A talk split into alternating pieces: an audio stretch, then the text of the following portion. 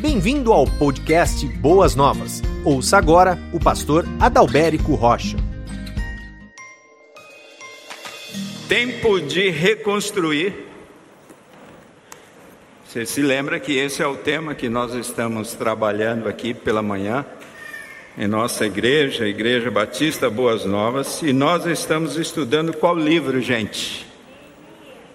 Neemias, isso mesmo. Lembrando os irmãos que tem sido um tempo desafiador, porque Neemias tem muito assunto e hoje nós veremos aí o capítulo 3 do livro de Neemias e você já pode abrir a sua Bíblia, Neemias capítulo 3, ou acessar a sua Bíblia.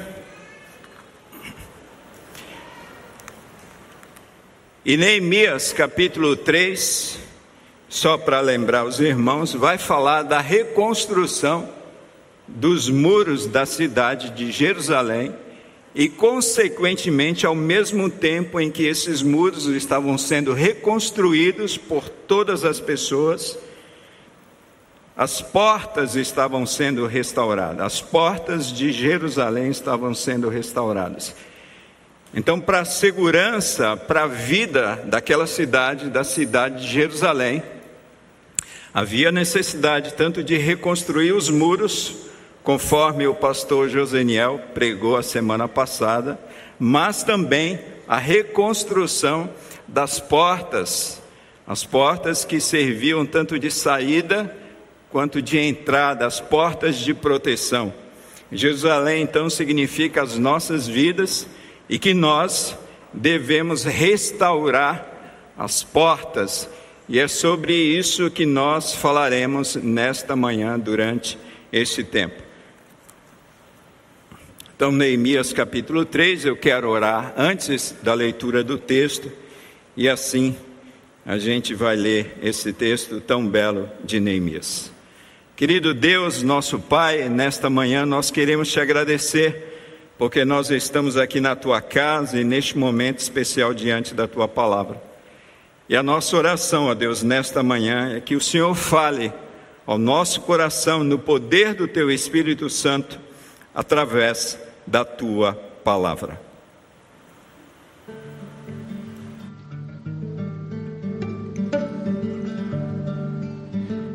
Então se dispôs Eliasabe, o sumo sacerdote, com os sacerdotes, seus irmãos, e refletiram à porta das ovelhas.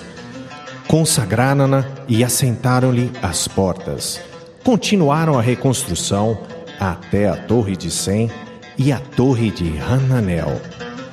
Junto a ele edificaram os homens de Jericó. Também ao seu lado edificou Zacur, filho de Inre. Os filhos de Racená edificaram a porta do peixe. Colocaram-lhe as vigas e assentaram as portas com seus ferrolhos e trancas. Ao seu lado reparou Meremote, filho de Urias, filho de Cós. Junto deles reparou Mesulão, filho de Berequias, filho de Mesesabel, a cujo reparou Zadok, filho de Banaá. Ao lado destes repararam os tecoitas. Os seus nobres, porém, não se sujeitaram ao serviço do seu senhor. Joiada, filho de Pazéia e Mesulão, filhos de Besodias, repararam a porta velha, colocaram-lhe as vigas e lhe assentaram as portas com seus ferrolhos e trancas. Junto deles trabalharam Melatias, Gebeonita e Jadom Meronontita, homens de Gibeão e Mispa, que pertenciam ao domínio do governador de além do Eufrates. Ao seu lado reparou Uziel, filho de Araías, um dos ourives, junto dele, Ananias, um dos perfumistas, e restauraram Jerusalém até o muro largo. Junto a estes, trabalhou Refaías, filho de Ur, maioral da metade de Jerusalém. Ao seu lado, reparou Gedaías, filho de Harumaf, de frente da sua casa, e ao seu lado reparou Atos, filho de Razabinéias A outra parte reparou Malquias, filho de Harim, e Rassub, filho de Poate Moabe, como também a Torre dos Fornos. Ao lado dele reparou Salum, filho de Haloés, maioral da outra metade de Jerusalém, ele e suas filhas. À porta do vale reparou a Hanum, os moradores de Zanoa. Edificaram-na e lhe assentaram as portas com seus ferrolhos e trancas e ainda mil côvados de muralha, até a porta de Monturo. A porta de Monturo reparou a Malaquias, filho de Recabe, maioral do distrito de Bet-Raquerem. Ele a edificou e lhe assentou as portas com seus ferrolhos e trancas. A porta da fonte reparou a Salum, filho de Colrosé, maioral do distrito de Mispa. Ele a edificou e a cobriu e lhe assentou as portas com seus ferrolhos e trancas. E ainda o muro de açude de Selá, junto ao jardim do rei, até os degraus que descem da cidade de Davi. Depois dele, reparou Neemias, filho de Rasbuque, maioral da metade do distrito de Bet-Zur, até de frente dos sepulcros de Davi e até o açude artificial e até a casa dos heróis. Depois dele, repararam os levitas, Reum, filho de Bani, e ao seu lado Razabias, maioral da metade do distrito de Keila. Depois dele, repararam seus irmãos Bavai, filho de Renadab, maioral da metade do distrito de Keila. Ao seu lado, reparou Ezer, filho de Jesua, maioral de Mispa, outra parte de fronte da subida para a casa das armas, no ângulo do muro. Depois dele, reparou com grande ardor Baruque, filho de Zabai, outra porção desde o ângulo do muro até a porta da casa de Eliasibe, o sumo sacerdote. Depois dele, reparou Meremote, filho de Urias, filho de Cós, outra porção desde a porta da casa de Eliasibe até a extremidade da casa de Eliasibe. Depois dele, repararam os sacerdotes que habitavam na campina. E depois repararam Benjamim e Rassub. De frente da casa, depois deles reparou também Azarias, filho de Mazeias, filho de Ananias, junto à sua casa. Depois dele, reparou Binui, filho de Renadade, outra porção, desde a casa de Azarias até o ângulo e até a esquina Palau, filho de Uzai, reparou de fronte do ângulo e da torre que sai da casa superior, que está junto ao pátio do Cáceres. Depois dele, reparou Pedaías, filho de Parós, e os seus servos do templo que habitavam em Ofel, até de frente da, ponta, da porta das águas para o oriente e até a torre alta. Depois repararam os tecoitas, outra porção de fronte da torre grande e a, e a alta, e até o muro de Ofel. Para cima da porta dos cavalos repararam os sacerdotes, cada um de frente da sua casa. Depois deles reparou Zadok, filho de Imer, de frente de sua casa, e depois dele Semaías, filho de Secanias, guarda da porta oriental. Depois dele reparou Hananias, filho de Selemias, e Hanum, o sexto filho de Zelaf. Outra porção, des... depois deles, reparou Mesulão, filho de Berequias, de fronte da sua morada. Depois dele, reparou Malquias, filho de um Eurives, até a casa dos servos do templo e dos mercadores, de frente à porta da guarda, até o eirado da esquina. Entre o eirado da esquina e a porta das ovelhas, repararam os ourives e os mercadores. Ufa, leitura longa, né, pastor? Já li a Bíblia para toda semana. Pior que para alguns tem sido isso mesmo, né, amados? Leitura extensa, mas uma leitura necessária. E eu espero que você tenha gravado aí todos os nomes e todas as portas, pelo menos, porque é sobre estas portas e seus significados que nós vamos trabalhar nesta manhã. Gravar as portas? Não? Queridos irmãos e amigos, antes de entrarmos no texto propriamente dito, eu preciso apresentar para vocês aqui um contexto histórico, tanto de Esdras quanto de Neemias, porque às vezes a gente faz muita confusão com esses dois personagens que estão ali, é, são contemporâneos na reconstrução da cidade de Jerusalém, dos muros, das portas e da vida. Então eu gostaria de trazer esse panorama para vocês, gostaria que vocês prestassem bastante atenção porque eu creio que esse conteúdo aqui vai dirimir bastante dúvidas, vai tirar bastante dúvidas do coração de vocês. E eu quero fazer isso baseado num comentário de um livro do pastor André Coelho. E o nome desse livro é Redescobrindo Sua Bíblia. Se você puder algum dia comprar esse livro, é uma boa dica de leitura para você conhecer melhor a Bíblia, a palavra de Deus. Então, o livro de Neemias é a continuação do livro de Esdras, pois a história do retorno dos exilados começou com Esdras, prossegue no livro de Neemias. Originalmente no hebraico era um livro só, Esdras e Neemias. Esdras trata do que? Principalmente da restauração eclesiástica e religiosa do povo judeu. E Neemias trata da restauração civil e da reconstrução da cidade e dos muros de Jerusalém. Assim como houve três levas de cativos de Judá para a Babilônia, também ocorreram três retornos do cativeiro. Então o povo foi levado para o cativeiro em três momentos e o povo retornou do cativeiro em três momentos.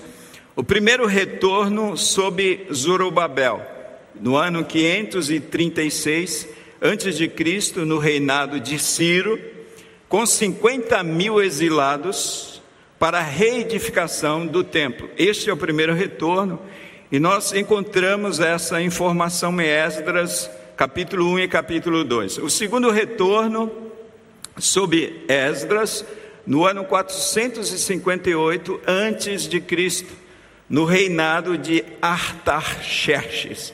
Você acha meu nome difícil? Então, então nesse período, com 1.700 exilados para a restauração do serviço sacerdotal do templo. Então, esse é o segundo retorno, e nós encontramos esta informação em Esdras, capítulo 7 e capítulo 8. Mas teve um terceiro retorno, sob Neemias agora, no ano 445 antes de Cristo, no reinado também de Artaxerxes, agora com 50 mil exilados retornando para a reconstrução dos muros da cidade de Jerusalém e da restauração das portas, e nós encontramos em Neemias capítulo 1 e capítulo 2. Neemias nasceu no exílio, ele tornou-se copeiro do poderoso rei Artaxerxes, ainda que ocupando posição privilegiada na corte persa e vivendo confortavelmente no palácio de Suzã, seu coração estava na cidade dos seus ancestrais. Quando ficou sabendo que após anos de reconstrução, Jerusalém ainda estava em ruínas, por concessão real e com cartas de autoridade, foi reconstruí-la e reuniu os judeus como uma nação, começando cada trabalho com jejum e oração, inspecionou os muros e encorajou a reconstrução. Embora com oposição dos variados inimigos em redor, e quem eram esses inimigos? Samaritanos, Amonitas, Árabes, Moabitas, Asdoditas e Edomitas. Apesar dessa oposição, Neemias liderou o trabalho, alistando todas as classes de pessoas, do sumo sacerdote até as mulheres e crianças. Neemias permaneceu como governador persa de Jerusalém por 12 anos e fez várias reformas sociais e religiosas. Corrigiu o abuso dos ricos e a exploração dos pobres. Estabeleceu a lei e a ordem. Reavivou o conhecimento da lei do Senhor, a observância do sábado, as ofertas voluntárias para a reconstrução do templo, as obrigações da aliança e o sustento dos sacerdotes e dos levitas. Seu caráter era irrepreensível. Dentre suas muitas virtudes, podemos citar a respeito de Neemias: homem empreendedor, temia a Deus, homem de oração, homem de fé, líder corajoso, diligente, generoso, prudente, resoluto, enérgico. Neemias ele trabalhava incansavelmente. Ele permaneceu inabalável como uma rocha, não deixando que nada o desviasse de sua obra, mesmo em face aos mais variados tipos de oposição, tanto internas quanto externas. Neemias traz uma importante mensagem para os obreiros cristãos, pois mostra as condições para o sucesso no serviço de Deus. Primeiro, oração constante. O livro de Neemias começa com oração e termina com oração. Segundo, trabalho pesado. Esta é a lição que Neemias deixa para nós, obreiros cristãos. E a terceira lição, sacrifício e perseverança, mesmo em meio ao sofrimento. Cronologicamente, Neemias é o último livro do Antigo Testamento, que se encerra aproximadamente 100 anos depois que os judeus começaram a voltar do cativeiro. Após ele, há um período de 400 anos, chamado de período intertestamentário, até o nascimento de Jesus Cristo. O trabalho de reconstrução começou com as muralhas da cidade. Quando o muro foi terminado, no prazo de 52 dias. Irmãos, esses muros não eram aqueles muros, um muro como esse aqui, não, gente. Segundo os estudiosos, esses muros eram muros que dava assim de largura cerca de dois metros e meio.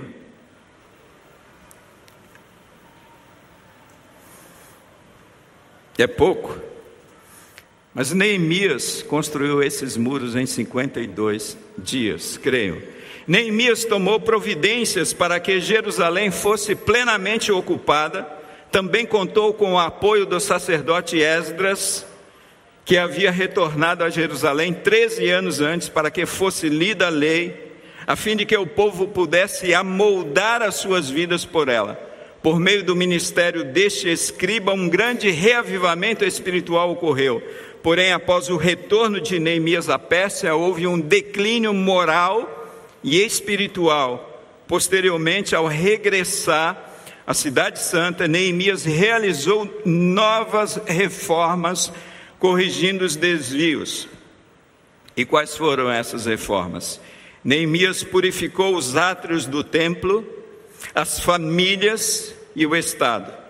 Provavelmente o profeta Malaquias exerceu seu ministério durante esta época, pois denunciou os mesmos pecados que encontramos neste livro. Deus levantou este profeta para apoiar as reformas no governo de Neemias, assim como Ageu e Zacarias foram levantados para apoiar o governo de Zorobabel. No capítulo 3 de Neemias, que você está aí com a sua Bíblia aberta, nós podemos abordar várias temáticas neste capítulo, no entanto, hoje, eu gostaria de abordar o tema principal deste capítulo, que são as portas de Jerusalém, e seus significados espirituais. Essas portas, elas não são simplesmente portas, mas existe um significado espiritual para as nossas vidas nesse tempo em que nós estamos vivendo, nesse tempo em que nós somos chamados povos, povo de Deus. Alguns estudiosos dizem que são doze portas, outros dizem que são oito portas. Então eu procurei ficar aí no meio termo e outros dizem que são dez portas. Então eu estou usando aí o esboço daquele livro chamado A Bíblia em Esboço, da editora Ragnos, que classifica as portas de Jerusalém como dez portas, que são ela, a porta das ovelhas, também conhecida como a porta do gado, está do versículo 1 ao 2, a porta do peixe, do versículo 3 ao 5, a porta velha, do versículo 6 ao 12, a porta do vale, do versículo 13, a porta do monturo, versículo 14, a porta da fonte, do, dos versículos 15 ao 25, a porta das águas, do versículo 25 até o versículo 27, a porta dos cavalos, versículo 28, a porta oriental, do versículo 29 ao 30, e a porta da guarda, do versículo 31 ao 32. Quantas portas? Eu vou sair daqui especialista em portas, pastor. Mas a cidade era grande. Eu quero pedir para os irmãos colocarem aí do multimídia né, o mapinha onde está, estão estas portas. Ah, eu acho aqui, aqui está bom. Aqui eu acho que você consegue enxergar perfeitamente. Né? Se você quiser o esboço, isso aqui eu estou me sentindo de um grande escolão nesta manhã, viu, amados? Se você quiser um esboço, depois eu posso te mandar o arquivo ou o Daniel pode mandar esse arquivo em PDF para vocês, tá bom? tanto do esboço da mensagem quanto do PowerPoint. E a gente assim, e você pode ver que a estrutura do texto de Neemias do capítulo 32 vai trabalhando no sentido anti-horário.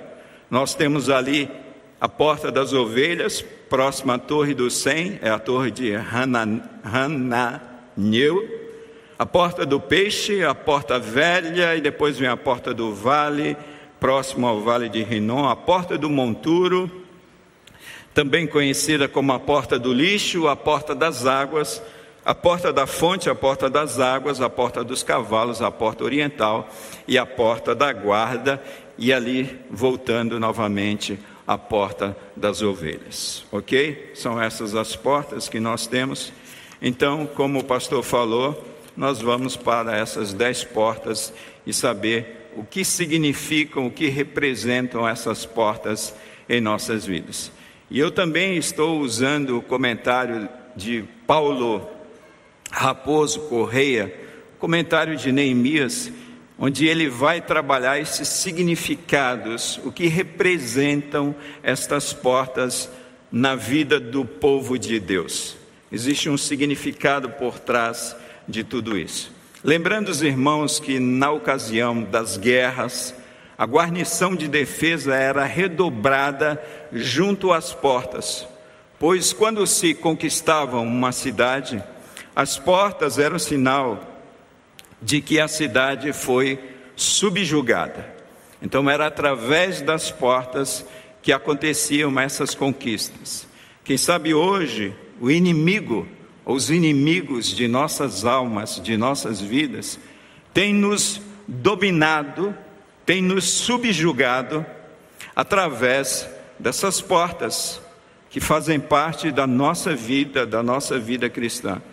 E a primeira porta que nós podemos encontrar nesse texto, ali sendo restaurada, do versículo 1 até o versículo 2, é a porta das ovelhas, também conhecida como a porta do gado. Essa porta, quando nós estudamos e olhamos para aquele mapa que eu mostrei para vocês, essa porta ficava ali bem próxima do templo, e é interessante porque esta porta era a menor de todas as portas. Essa porta foi construída para a passagem das ovelhas e não de homens. Essa porta era também chamada porta das ovelhas e porta do gado, porque era o caminho que as ovelhas faziam antes de serem sacrificadas, né? Essas ovelhas, segundo os estudiosos, elas eram lavadas ali no tanque de Betesda e encaminhada através desta porta, onde eram levadas para o sacrifício. Quem restaurou essas portas? O texto é muito claro. O texto diz que foram os sacerdotes que restauraram essa porta das ovelhas. E é interessante, a informação muito interessante que nós conseguimos ver nesse texto, amados, que esta foi a única porta a ser consagrada, a única porta a ser consagrada. E essa porta, ela nos lembra quem? A porta das ovelhas. Você se lembra de João, capítulo 10, versículo 7? Jesus disse assim: Em verdade, em verdade vos digo que eu sou a porta das ovelhas. Em João 10, versículo 9, Jesus afirma: Eu sou a porta. E se alguém entrar por mim, será salvo, entrará e sairá e achará pastagem.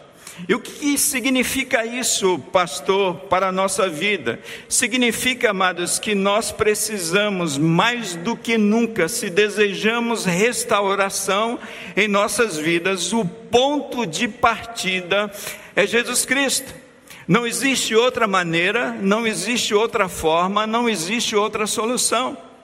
Nós estamos vivendo sim dias difíceis sobre a face da terra, e não é com os nossos esforços humanos, simplesmente puramente humanos, que nós conseguiremos reconstruir áreas que foram danificadas pelo tempo, pela nossa negligência em nossas vidas. É por isso que é muito difícil corrigirmos é, situações de pecado, corrigirmos comportamentos nocivos em nossas vidas se nós não consagrarmos as nossas vidas a Jesus Cristo. Se as nossas vidas não estiverem no altar do Senhor, a propósito, o apóstolo Paulo, em Romanos capítulo 12, quando no versículo 2 ele diz que nós não, nos, não devemos nos amoldar aos princípios deste mundo, antes do versículo 2, no versículo 1, Paulo diz: Rogo, meus queridos irmãos, pelas misericórdias do Senhor, que apresenteis os vossos corpos como sacrifício vivo diante do altar do Senhor. Paulo está falando sobre consagração e esse texto que vai falar sobre a porta das ovelhas remete a Jesus Cristo como a nossa porta e que as nossas vidas devem estar no altar do Senhor. Irmãos, Jesus Cristo, ele continua sendo ponto de partida para a restauração de, de nossas vidas. Quando a gente olha para uma sociedade apodrecida como a nossa sociedade em que nós estamos vivendo, nós podemos ver o que? Uma sociedade alienada de Deus. Nós queremos viver em paz com os outros, mas nós rejeitamos o príncipe da paz, que é Jesus Cristo, que é a porta, que é ali onde há vida, que é ali onde há salvação, que é ali onde há esperança. Quem sabe nesse tempo, urge você restaurar esta porta na sua vida, você consagrar a sua vida ao Senhor, você lembrar da porta das ovelhas que remete à consagração. Que a sua vida, amado irmão, desde o dia que você se converteu a Cristo, ela não mais pertence a você. A sua vida pertence ao Senhor e que você não vai conseguir fazer absolutamente nada na sua vida restaurar a sua vida se o ponto de partida dessa restauração não for Jesus Cristo. Porque a propósito, em João capítulo 15, no versículo 5, ele vai dizer que ele é a verdeira e que nós devemos estar neles, ou, ou seja, com a nossa vida consagrada a ele, porque sem ele nada nós podemos fazer. E como nós estamos vivendo nesse tempo? Será que as nossas vidas são vidas de ovelhas no altar do Senhor. Nós precisamos mais do que nunca, amados irmãos, restaurar essa porta a porta das ovelhas em nossas vidas. Mas a segunda porta que nós encontramos nesse texto, que está no versículos aí, do versículo 3 até o versículo 5, é a porta do peixe. Porta do peixe é bom, hein, pastor? É ali onde rolava um peixinho. Isso mesmo, é onde rolava um peixinho. Vocês sabem que o povo de Israel, eles viviam da agricultura, mas também eles viviam dessa atividade, que era a pesca. E essa porta era ali onde chegava os peixes, onde era vendido os peixes, que fazia parte da manutenção da economia, da estrutura daquela cidade. Então os pescadores entravam por essas portas, vindo de todas as regiões, e foram os filhos de Racená que reconstruíram essa porta. Existe um significado especial, amados, para essa porta, para as nossas vidas. Vocês se lembram que os discípulos de Jesus, eles eram pescadores, maioria deles viviam da pesca. Pedro é um nome muito que salta aos nossos olhos e à nossa mente. E o que é que Jesus diz para Pedro? Vinde a mim, que eu vos farei pescadores de homem. E o que essa mensagem significa para a minha vida, pastor? O que essa mensagem significa para a vida do povo de Deus nesse tempo? Essa mensagem, amados, significa a, o resgate, a restauração de uma vida de testemunho. Fala a respeito da grande comissão, fala a respeito do nosso chamado. Queridos irmãos, infelizmente nós estamos vivendo um tempo como igreja, como povo de Deus, onde parece que nós esquecemos desse chamado de Deus para as nossas vidas e dessa vocação histórica que é evangelizar, que é fazer discípulos, que é dar o nosso testemunho como cristãos, que é sermos pescadores de homens, pescadores de almas. Infelizmente parece que nós esquecemos disso. Parece que o que ronda a nossa mente, o nosso coração, é que Deus, Ele nos salvou, Ele nos alcançou simplesmente para povoar os céus. Não, Ele te salvou e salvou com um propósito. Hoje você faz parte de uma igreja porque Deus sim tem propósitos e planos com a sua vida. E o que é que nós estamos fazendo com os nossos dons e talentos? O que é que nós estamos fazendo com a mensagem de salvação que um dia nós recebemos da parte de Deus? Queridos irmãos, às vezes eu fico pensando nesse tempo em que nós estamos vivendo, tempos difíceis, que parece que o número de pessoas que se convertem são tão poucas pessoas. Parece que nós estamos dependendo simplesmente de uma mensagem, de um pastor, de um pregador, de um missionário, e Deus, Ele nos deu essa grande comissão. A porta dos peixes, ou a porta do peixe. Eu tenho certeza absoluta, amados, que esta é uma porta que deve ser restaurada na minha vida. Essa é uma porta que deve ser restaurada na sua vida. Quantas vezes nós olhamos ao nosso lado, nós olhamos para aquilo que está acontecendo no mundo, e parece que a gente se conforma com isso, parece que a gente se conforma com a perdição das pessoas. Se a gente for fazer um balanço de tudo aquilo que nós vivemos, amados, nesse tempo de pandemia, quantas pessoas morreram, quantas vidas se perderam, e se perderam e estão sem Cristo e, e não tem retorno. Não tem retorno.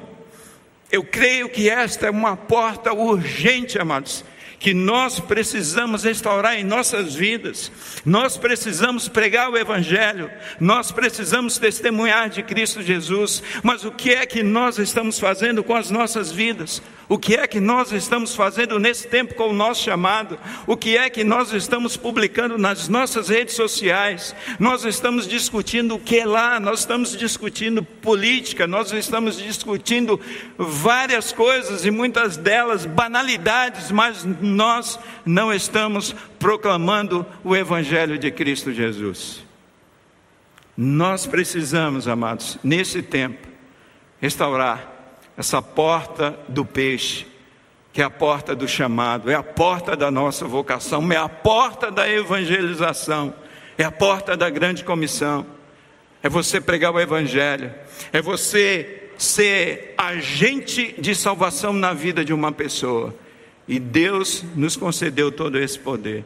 Queridos irmãos, quando nós consagramos, você vai perceber nessa narrativa das portas que uma coisa vai sempre completando a outra. Tudo começa com Cristo Jesus.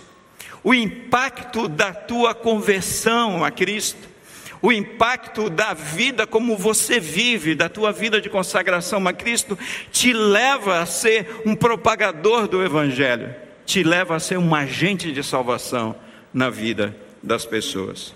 Mas nós temos aí também a porta velha, essa é a terceira porta que precisa ser restaurada. Mas o que é a porta velha, pastor? E onde estava essa porta? É interessante que quando a gente olha é, a respeito dessa porta velha no livro de Jeremias, vai falar um pouco sobre isso, Jeremias capítulo 6, versículo 16. A mensagem diz assim: Ponde-vos à margem do caminho e vede, perguntai pelas veredas antigas qual é o bom caminho e andai por ele e achareis descanso para a vossa alma. O Senhor Jesus disse: Eu sou o caminho, o caminho apertado que começa lá na cruz, mas que foi construído desde os céus, passando pelas passagens proféticas do Antigo Testamento. Essa porta velha significa o resgate, amados, das tradições e dos tesouros dos hebreus. Essa porta velha significa o caminho trilhado pelos antigos profetas. Essa porta velha significa o, o caminho trilhado pelos apóstolos, por todos aqueles que tomaram a decisão de viver sobre a graça de Deus. O que, que significa a porta velha? A porta velha significa os velhos ensinamentos, a velha e nova palavra de Deus. É esse significado da porta velha para as nossas vidas, são os velhos caminhos, são as velhas veredas, são os velhos, mas atuais preceitos de Deus para as nossas vidas no tempo que nós estamos vivendo. E no mundo em que nós estamos vivendo, poucos cristãos, amados, têm perseverado nas veredas antigas da palavra de Deus Muitas vezes, muitos evangélicos, no tempo em que nós estamos vivendo, estão vivendo atrás de novidades. Quantas pessoas têm dificuldade de, quem sabe, ouvir um sermão como esse, de ouvir uma leitura bíblica como essa que nós ouvimos? Quantas pessoas estão buscando coisas que não têm nada a ver com a boa e velha palavra de Deus? E essa palavra, amados, esta palavra, ela deve ser pregada sem modismos, essa palavra deve ser pregada sem enfeites, essa palavra deve ser pregada assim, na unção do Espírito Santo de Deus. Sabe, eu fico horrorizado com o tempo em que nós estamos vivendo, em que nós estamos conjugando autoajuda com a ajuda do alto. Quantos pastores estão, quem sabe, adicionando coisas humanas ao Evangelho, entendendo que o Evangelho não é suficiente. Quantas mensagens de autoajuda nós temos ouvido nesse tempo? E que você se encanta, mas essas mensagens elas não têm, não têm o poder de trazer vida às nossas vidas. Então essa porta velha é uma porta que significa a velha e boa palavra de Deus que não muda, essa palavra que vai servir para Adão e para o último homem, amados, que viveu sobre a face da terra. Nós não abriremos mão nunca da boa e velha palavra de Deus, a velha que se torna nova, para os dias em que nós estamos vivendo. Infelizmente, muitos homens, inclusive líderes evangélicos, têm achado a palavra de Deus uma palavra obsoleta. E nós precisamos resgatar, amados. Nós precisamos ensinar para os nossos filhos que a palavra de Deus, ela continua de pé em nossas vidas. Nós precisamos resgatar, vivermos pela palavra, sermos orientados pela palavra, sermos desafiados pela palavra, a viver neste mundo de acordo com a palavra de Deus. O que é que tem dirigido as nossas vidas? Quais são os nossos conselhos? Quais são os nossos conselheiros? Será que a nossa vida, a nossa existência, tem sido pautada pela palavra de Deus? A porta velha, ela nos lembra a velha e boa palavra de Deus. Mas existe a porta do vale, amados. E o que significa a porta do vale? Vai pensando aí. A porta do vale significa exatamente isso que você está pensando. A porta do vale são as dificuldades que nós encontramos em nossas vidas. Essa porta estava situada ao sul do muro e dava acesso ao vale de Rinom. E o vale nos remete à provação, o vale nos remete à angústia, o vale nos remete a dificuldades. E no Salmo 23, versículo 4, nós encontramos Davi dizendo assim: Ainda que eu ande pelo vale da sombra e da morte, eu não temerei mal algum, porque tu estás comigo. Essa porta do vale tem uma mensagem de restauração da nossa fé, da nossa confiança em Deus, que há de nos sustentar nos momentos mais difíceis de nossa caminhada. O pastor Kleber estava pregando exatamente sobre essa ajuda, esse socorro que nós recebemos de Deus. Ele estava pregando agora cedo para para o Geração Boas Novas no culto da herança e falando da presença de Deus, e nós precisamos resgatar isso em nossas vidas, amados, porque muitas vezes, diante das lutas que enfrentamos, das enfermidades que passamos, do desemprego, da falta de recursos, sabe, de uma pandemia como essa, a gente entra em desespero. Quantos de nós estamos adoecidos emocionalmente porque estamos ansiosos, porque estamos preocupados e vale é uma coisa que gente não gosta. O cristão, ele não gosta de vale. Mas quem sabe essa porta você precisa restaurar na sua vida. E o que é restaurar essa porta? Você entender a realidade, a presença de dificuldades na sua vida, meu amado irmão, minha amada irmã. A caminhada do cristão neste mundo não é só de gozo e felicidade. A gente bem que quer, né? Entretanto, as turbulências da vida, da sombra da morte, como diz o livro de Salmo, não devem trazer temor às nossas vidas, não devem trazer temor aos nossos corações. Mas sabe o que acontece? Via de regra, a gente não gosta de vales, via de regra, a gente não gosta de dificuldades, nós gostamos de, ah, daquilo que é cômodo, daquilo que traz gozo, daquilo que traz alegria. Já viu uma, uma prova, como quando você vai passar por uma prova, que nós temos muitos professores, né? e quando os professores colocam ali perguntas difíceis, colocam dificuldades, como, como a gente resiste a essas dificuldades? Ah, o professor hoje ele foi cruel com a gente, né, turma? Olha quanta dificuldade ele colocou. Mas por que Deus permite isso? Por que é que Deus deseja que restauremos essa porta em nossas vidas, amados? Porque no meio dos vales que nós somos ouvidos por Deus. Olha, quando a vida está muito boa para nós, a gente, a gente tem dificuldade de, de ler a Bíblia, a gente tem dificuldade de orar, a gente vai vivendo a nossa vida no automático. Mas é, é, no meio da aflição que nós conhecemos a Deus. Lembra de Jó?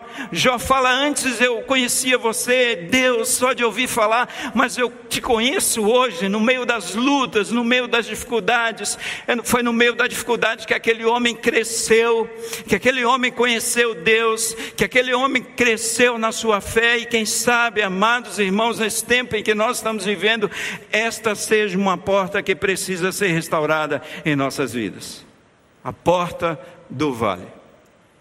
É nela que nós conhecemos a Deus, amados. É nela que nós temos experiências extraordinárias com Deus.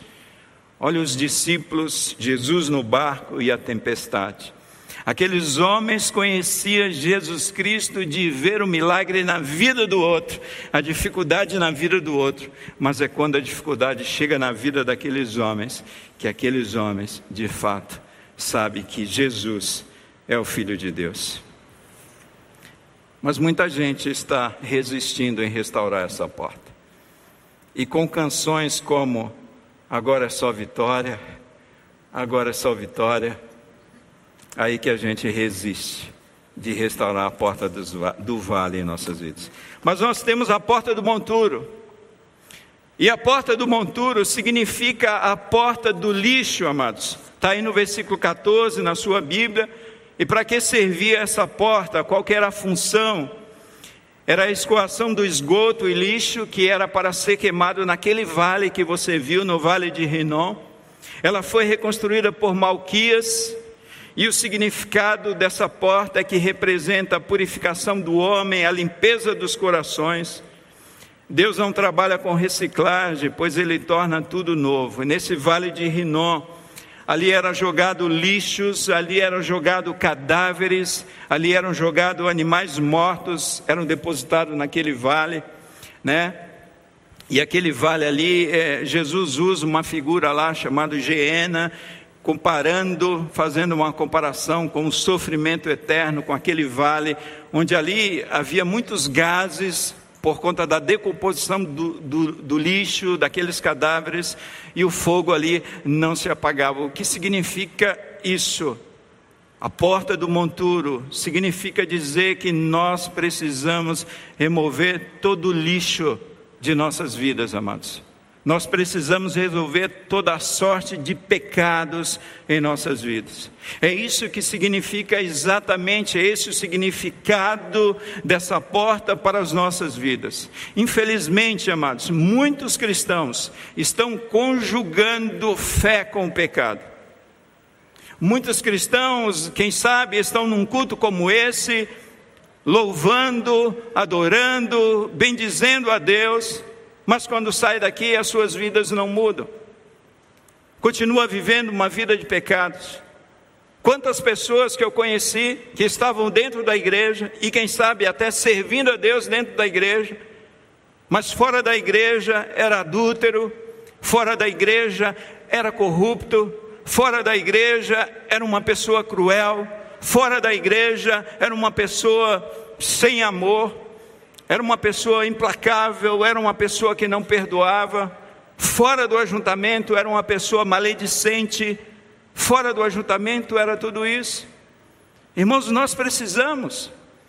A palavra de Deus diz seguir a paz e a santificação, porque sem a santificação ninguém verá o Senhor. A palavra de Deus nos ensina: santificai-vos, porque amanhã o Senhor fará maravilhas no meio de vós. E muitas vezes nós ignoramos a santificação em nossas vidas, nós ignoramos a santidade em nossas vidas. E nós estamos querendo conjugar fé cristã e pecado. E quem sabe Deus nessa manhã está falando para você: olha, você precisa restaurar a porta do monturo da tua vida, você precisa restaurar a porta do lixo, e a palavra de Deus diz, amados, que o ministério do Espírito Santo é convencer o homem do pecado, da justiça e do juízo de Deus. O ministério do Espírito Santo é convencer o homem do pecado, da justiça e do Espírito Santo de Deus. É quando nós estamos nessa comunhão com Deus, com o seu Espírito Santo, ao lermos a Sua palavra, ao ouvirmos uma pregação, onde Deus ministra de uma forma poderosa ao nosso coração e Deus aponta situações em nossas vidas, comportamentos em nossas vidas, pecados em nossas vidas que precisam ser jogados fora da nossa vida e que nós precisamos restaurar essa porta, a porta do monturo e a porta do lixo. Infelizmente, nos dias em que nós estamos vivendo, pecado não é mais pecado, é somente um deslize Adultério não é mais adultério, é somente um caso. É isso. É isso que nós estamos vivendo. Nós estamos simplesmente confortados com a justificação e ignoramos a santificação. Mas deixa eu falar uma coisa para vocês: não existe santificação sem justificação. A pessoa que foi justificada, consequentemente, automaticamente, ela tem que passar por esse processo de santificação. Mas nós temos uma outra porta aí, muito importante, que é a porta da fonte. E a porta da fonte, amados, nós encontramos dos versículos 15 ao 25. É interessante, né? Porque quando a gente analisa, a gente vai ver mais pessoas envolvidas, quem sabe mais tempo, mais tempo na restauração dessa porta das fontes. E essa porta da fonte, ela ela mostra, ela significa a presença do Espírito Santo de Deus em nossas vidas. Vocês se lembram do que eu falei? Que parece que a construção da narrativa sempre tem a ver uma coisa com a outra, e é sempre assim. Nós falamos a respeito do lixo e que nós precisamos restaurar essa porta do lixo em nossas vidas, e logo depois vem a porta da fonte, né? e essa porta, na verdade, recebe este nome né? Porque ali havia uma fonte próximo à cidade e essa fonte o tanque de Siloé. E é interessante porque quando nós restauramos a porta do lixo, nós removemos o pecado em nossas vidas, nós damos vazão a essa fonte que é o Espírito Santo de Deus em nós. Infelizmente, amados, Muitos de nós temos negligenciado não somente a doutrina, mas a pessoa do Espírito Santo em nossas vidas, quem sabe com medo de sermos confundidos com aqueles que exageram nessa doutrina. Você não precisa ter medo a respeito disso. A propósito, o apóstolo Paulo, em Efésios capítulo 5, versículo 18, ele nos dá uma ordem que nós devemos ser cheios do Espírito Santo de Deus. E a primeira coisa para darmos vazão a esse enchimento do Espírito Santo de Deus é abandonarmos o pecado, porque Paulo fala nesse texto: não vos embriagueis com vinho. O vinho é uma, uma representação a respeito do pecado, daquilo que você está sendo dominado. Existe um livro escrito falando a respeito da pessoa do Espírito Santo chamado O Deus Esquecido. E quem sabe nesse tempo, amados, nós queremos viver uma vida de poder, uma vida de testemunho, uma vida restaurada, uma vida para a glória de Deus, mas sem estarmos restaurando essa porta da fonte, sem estarmos restaurando a presença da pessoa do Espírito Santo em nossa vida, dificilmente nós obteremos este sucesso. Nós precisamos restaurar sim essa porta da fonte nós vivemos dias tenebrosos, irmãos, dias difíceis, que você chega a dizer: mas será que essa pessoa, será que a cultura, será que eles não estão corretos e eu estou errado? De tanto erro predominar, quem sabe, o pecado predominar como verdade, o quanto nós precisamos do Espírito Santo de Deus para esse discernimento espiritual nesse tempo a respeito daquilo que é certo ou que é errado, porque há muita confusão acontecendo. Quando nós olhamos para o livro de Atos, amados, nós vemos ali uma igreja poderosa em testemunho, uma igreja que enfrentava as lutas, as dificuldades com louvor, com adoração. E se você já leu a história dos mártires da igreja, daquelas pessoas que foram martirizadas por causa do Evangelho, pessoas que foram queimadas vivas, pessoas que foram decapitadas, pessoas que foram jogadas na arena, aquelas pessoas elas entravam glorificando a Deus, exaltando o nome do Senhor e mantendo o testemunho, mas por quê? Porque essas pessoas haviam restaurado a porta da fonte a presença do Espírito Santo na vida de um homem, a presença do Espírito Santo na vida de uma pessoa. Irmãos, é triste quando nós lemos numa igreja, numa igreja do Apocalipse, onde Jesus diz para aquela igreja: Eu estou à porta e bato. O que, que Jesus está querendo dizer para aquela igreja? Olha, o culto está acontecendo, a programação está empolgante, os louvores estão maravilhosos, as palmas estão excelentes, mas eu quero dizer para vocês que eu estou fora de tudo isso. Nós precisamos, amados, de restauração espiritual. Nós precisamos estar cheios do Espírito Santo de Deus. E você não precisa ter medo disso.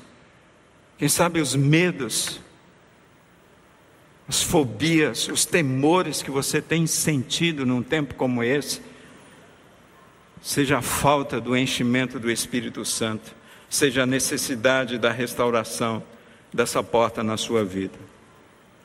Mas nós temos aí em sétimo lugar, amados, a porta das águas. E essa porta das águas também ela vai falar a respeito da palavra de Deus. Essa palavra de Deus que sacia a sede do homem, essa palavra de Deus que tem o poder de nos lavar e nos purificar, Jesus Cristo disse em uma determinada ocasião para os seus discípulos: Vocês já estão limpos pela palavra que vocês receberam. Jesus Cristo está dizendo que a palavra de Deus ela nos lava, ela nos purifica, mas essa palavra ela mata a sede do coração do homem. Irmãos, quantas vezes, quantas vezes na nossa vida a gente está tentando saciar essa sede em tantas coisas. A gente está tentando saciar essa sede nos entretenimentos cristãos que nós podemos promover em nossos ajuntamentos. Nós não nos conformamos simplesmente mais com a boa e velha palavra de Deus. Mas é essa palavra de Deus que vai saciar a sede da nossa alma. É essa palavra de Deus que irá nos alimentar.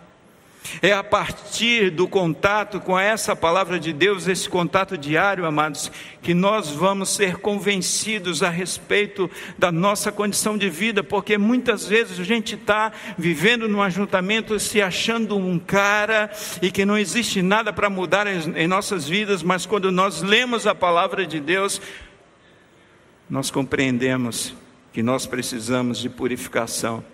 Nós compreendemos que, de fato, essa palavra de Deus que tem um poder de saciar a sede das nossas almas. Quer ver como isso é verdade? Se você olhar os primeiros capítulos de Neemias, você vai perceber que o livro da lei, a palavra de Deus, foi aberto de frente, o que? Qual porta? Isso mesmo, a porta das águas. Então não é à toa, amados. Às vezes a gente, com muita displicência, a gente vai lendo a Bíblia sem procurar entender exatamente aquilo que Deus está falando para nós. Irmãos, quem sabe a gente só fica com a palavra de Deus com esta que nós recebemos num culto como este e simplesmente a gente fica contente com isso? Mas vem a semana, vem as lutas, vem os problemas, vem as dificuldades, vem o pecado, e nós estamos distante da palavra. Nós precisamos restaurar esta porta, a porta das águas, na nossa vida. A palavra de Deus, essa palavra que nos lava, essa palavra que nos purifica, essa palavra que de fato mata a sede de nossas almas. Existe uma sede, amados, na nossa alma. Existe uma sede no nosso coração. Com isso, o pastor não está falando que você precisa de férias, que você não precisa de, sabe, entretenimento na sua vida. Não é nada disso. Mas muitas vezes a gente está buscando nisso, nisso aí fora, aquilo que só a palavra de Deus pode trazer para as nossas vidas. E por falar em limpeza, em purificação, nós encontramos no livro de Salmos o salmista dizendo, né? Da, é, o salmista dizendo: Escondi a tua palavra no meu coração, para eu não pecar contra ti. E segundo os estudiosos, esse salmo foi escrito pelo próprio Esdras. Mas nós temos aí a oitava porta, eu preciso correr que o tempo está indo embora. Nós temos a porta dos cavalos, essa porta dos cavalos, amados. O que significa essa porta em nossas vidas? Os cavalos eles eram usados para pelos soldados na guerra. E esses cavalos eram usados também em muitos serviços do cotidiano pelos seus donos. E aí nós passamos a compreender que o crente é salvo para servir, servir sempre. Essa porta dos cavalos vai falar de serviço cristão. E aí eu faço uma pergunta: como está o seu envolvimento na obra e no reino de Deus? Você está simplesmente fazendo parte de uma igreja como assistente? O que você tem feito pelo reino de Deus? O que você tem feito pela agência do reino de Deus, que é a igreja local? Irmãos, nós temos muito trabalho a fazer. Estamos fazendo muito trabalho e louvamos a Deus por aqueles que estão servindo aqui. O exemplo muito atual para nós é, o, é a vacinação, o drive-thru de vacinação. E às vezes tem dias aqui que a gente precisa de mais pessoas servindo. E quem sabe esta é a porta que precisa ser restaurada na sua vida. E você, criança, você, adolescente, você, jovem, não somente os adultos. Porque quando nós olhamos para a Bíblia, nós vemos homens e mulheres desde a tenra idade servindo ao Senhor. Irmãos, infelizmente, nós estamos vivendo uma cultura de igreja onde as pessoas vêm, na sua maioria, para serem servidas. Muitas vezes nós estamos frequentando esses ajuntamentos para receber o milagre de Deus para receber a intervenção de Deus, uma bênção de Deus, Deus está dizendo: Rogai, pois, ao Senhor da seara que envie ceifeiros para a sua seara. Irmãos, nós precisamos restaurar a porta do serviço, que é a porta dos cavalos, é batalhar pelo reino. Alguns estudiosos, algumas pessoas acham que essa porta dos cavalos é a porta das lutas e das dificuldades, mas eu creio que não. Eu creio que de fato essa porta mostra a porta do serviço, que na minha vida eu existo, eu fui salvo, Deus me resgatou com o propósito de servi-lo. Seja dentro de uma igreja, seja no serviço cristão aqui, mas no serviço cristão lá na sua comunidade, no serviço cristão lá na sua família. E quantas necessidades, amados, nós estamos vivendo num tempo como esse. Quantas pessoas estão chorando seus mortos, e muitas vezes nós não temos a capacidade de pegar um telefone, e o telefone está no bolso, está na mão, e ligar para essa pessoa e dizer: Olha, estou orando por você, eu choro com você, eu sinto a sua luta, eu sinto a sua dor. Quem sabe quantas pessoas, num tempo como esse em que nós estamos vivendo, estão passando dificuldades financeiras. Numa cidade como essa, pessoa que, pessoas que passam fome, verdade. E Deus quer usar as nossas vidas. Mas uma nona porta, e eu vou caminhando para o final, não se preocupe, a gente vai terminar tantas portas. A nona porta, amados, que quem sabe precisa ser restaurada em nossas vidas, é a porta oriental. E o que é essa porta oriental, pastor? Acredita-se que esta porta é a porta pela qual Jesus entrou, né? A entrada triunfal de Jesus em Jerusalém, vocês se lembram disso? onde foi aclamado Osana, Osana, e foram estendidos ali ramos de palmeira. E é interessante que essa porta hoje ela se encontra lacrada, ela se encontra fechada. E o que acreditamos é que o Messias, ele virá e ele entrará por essa porta chamada porta oriental.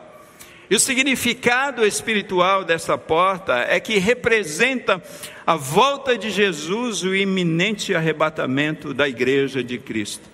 É a restauração do Senhor Jesus, do reino do Senhor Jesus sobre a terra. Irmãos, quem sabe, nesse tempo também nós precisamos restaurar a porta oriental, restaurar, resgatar na nossa mente e no nosso coração porque nós estamos gemendo debaixo do jugo desses governos, dos reinos que nós estamos aqui neste mundo. E parece que nós perdemos a consciência, perdemos a compreensão daquilo que foi nos ensinado. Jesus Cristo, ele virá, amados. Ele vai restaurar o seu reino.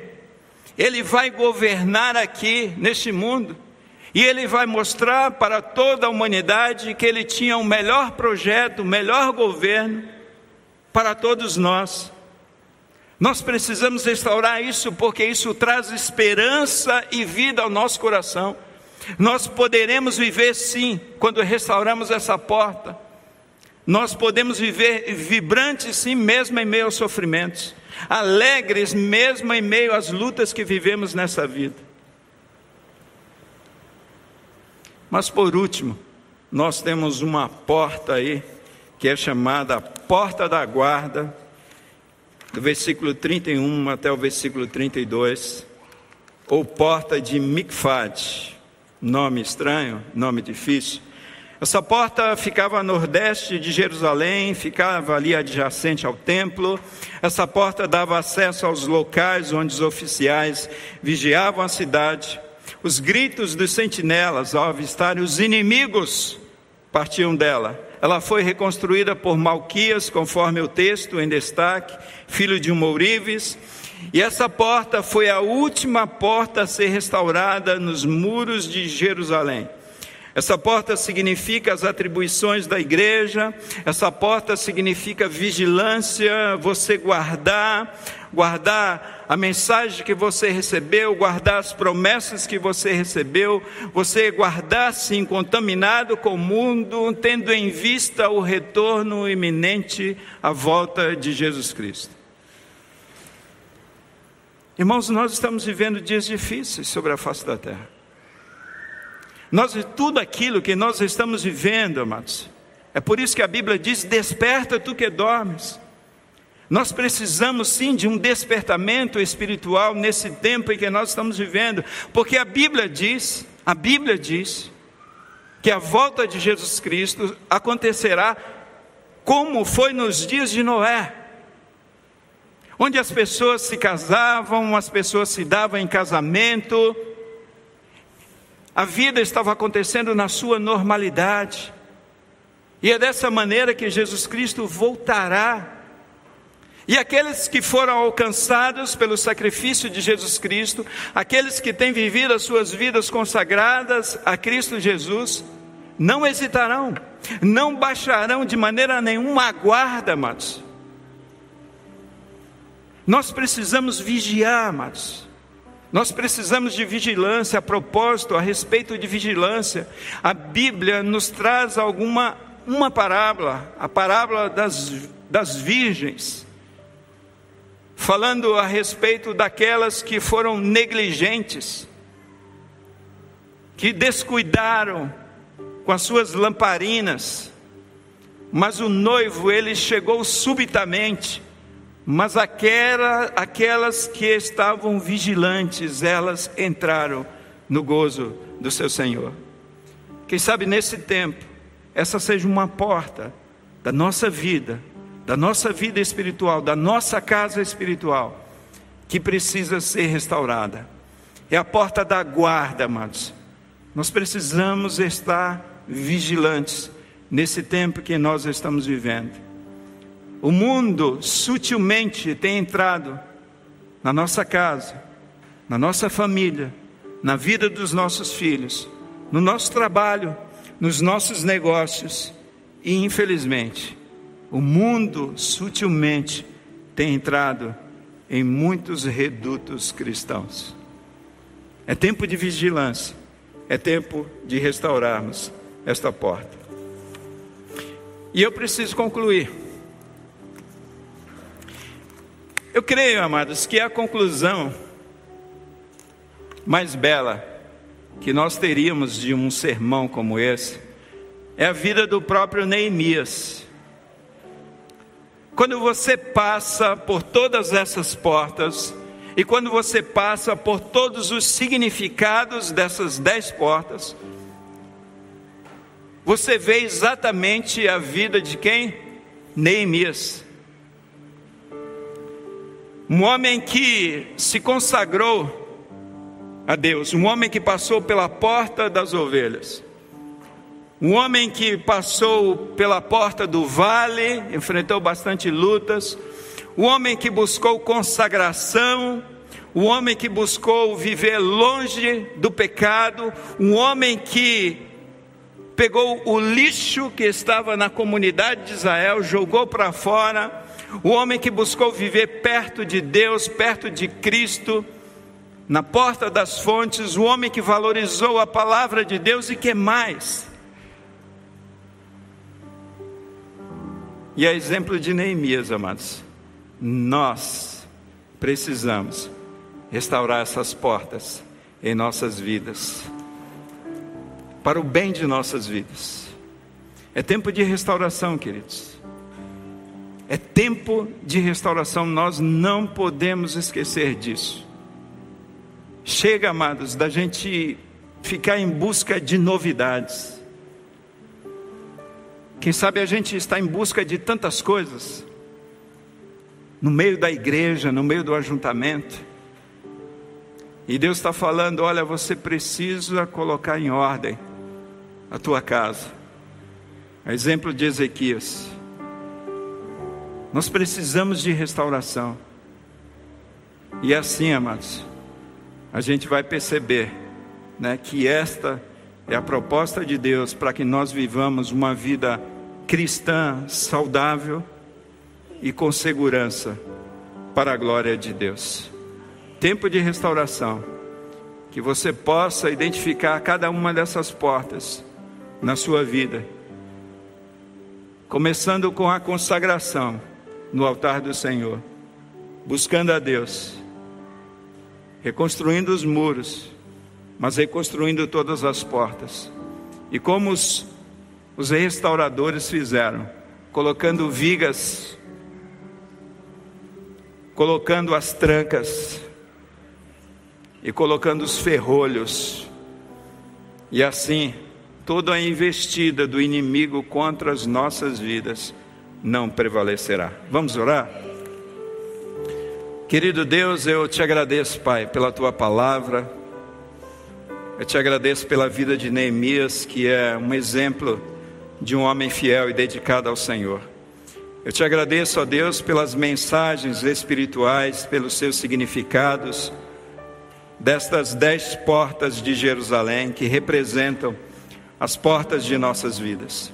Pai, que com a tua ajuda, com muita ousadia, com muita persistência, com muita determinação, nós possamos, com a tua ajuda, restaurar essas portas de nossas vidas para a glória do teu nome. Assim nós oramos, pedindo e te agradecendo no nome de Jesus. Amém. Você ouviu o podcast Boas Novas? Venha conhecer a nossa igreja. Estamos localizados na rua Marechal Malé 611, Parque de Vila Prudente, São Paulo Esperamos por você!